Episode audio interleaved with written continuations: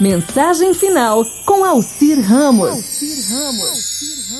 Há uma quebra na história familiar onde as idades se acumulam e se sobrepõem e a ordem natural não tem sentido. É quando o filho se torna pai de seu pai. É quando o pai envelhece e começa a trotear, como se estivesse dentro de uma névoa, lento, devagar, impreciso.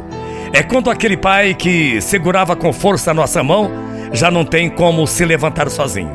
É como aquele pai, outrora firme, intransponível, enfraquece de vez e demora o dobro da respiração para sair de seu lugar. É quando aquele pai, que antigamente mandava e ordenava, hoje só suspira, só geme, só procura onde é a porta e onde é a janela. Tudo é corredor, tudo é longe.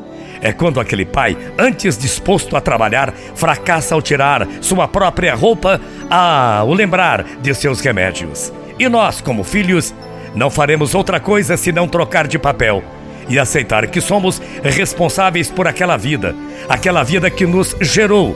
Depende de nossa vida para morrer em paz. Todo filho é pai da morte de seu pai, desde que seja um filho consciente. Ou quem sabe, a velhice do pai e da mãe seja curiosamente nossa última gravidez, nosso último ensinamento. Fase para desenvolver os cuidados que nos foram confiados ao longo de décadas de retribuir o amor com a amizade da escolta. E assim como mudamos para casa para atender nossos bebês, tapando pomadas, tomadas e colocando cercadinhos, vamos alterar a rotina dos móveis para criar nossos pais. Uma das primeiras transformações acontece no banheiro. Seremos pais de nossos pais na hora de pôr uma barra no box do chuveiro. A barra é emblemática, a barra é simbólica. A barra é inaugurar um cotovelo das águas, porque o chuveiro simples e refrescante agora é um temporal para pés idosos de nossos protetores. Não podemos abandoná-los. Em nenhum momento inventaremos nossos braços nas paredes.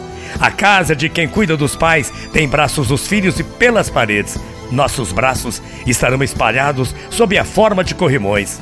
Pois envelhecer é andar de mãos dadas com os objetos. Envelhecer é subir escada, mesmo sem degraus. Seremos estranhos em nossa residência. Observaremos cada detalhe com pavor e desconhecimento, com dúvida e preocupação. Seremos arquitetos, decoradores, engenheiros frustrados, como não previmos que os pais adoecem e precisariam da gente. Não arrependeremos dos sofás, das estátuas Claro que não. Do acesso caracol, nos arrependeremos de cada obstáculo e tapete. E feliz é aquele filho que é pai de seu pai antes da morte, e triste do filho que aparece somente no enterro e não se depende e não se despede.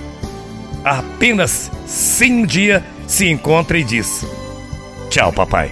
Meu amigo, um dia um tal de José Klein acompanhou o pai até seus derradeiros minutos no hospital, a enfermeira fazia a manobra da cama para a maca, buscando repor os lençóis, quando Zé gritou da sua cadeira e disse: Deixa que eu ajudo. Reuniu suas forças, pegou pela primeira vez seu pai no colo, colocou o rosto de seu pai contra o peito, ajeitou em seus ombros o pai, consumido pelo câncer, pequeno, enrugado, frágil, tremendo. Ficou segurando um bom tempo um tempo equivalente à sua infância, um tempo equivalente à sua adolescência, um tempo, um bom tempo, enfim, um tempo interminável.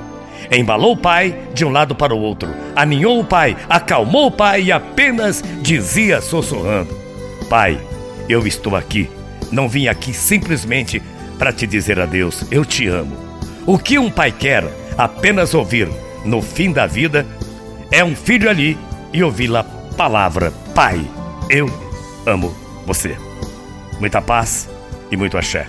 Até amanhã, morrendo de saudades. Tchau, feia.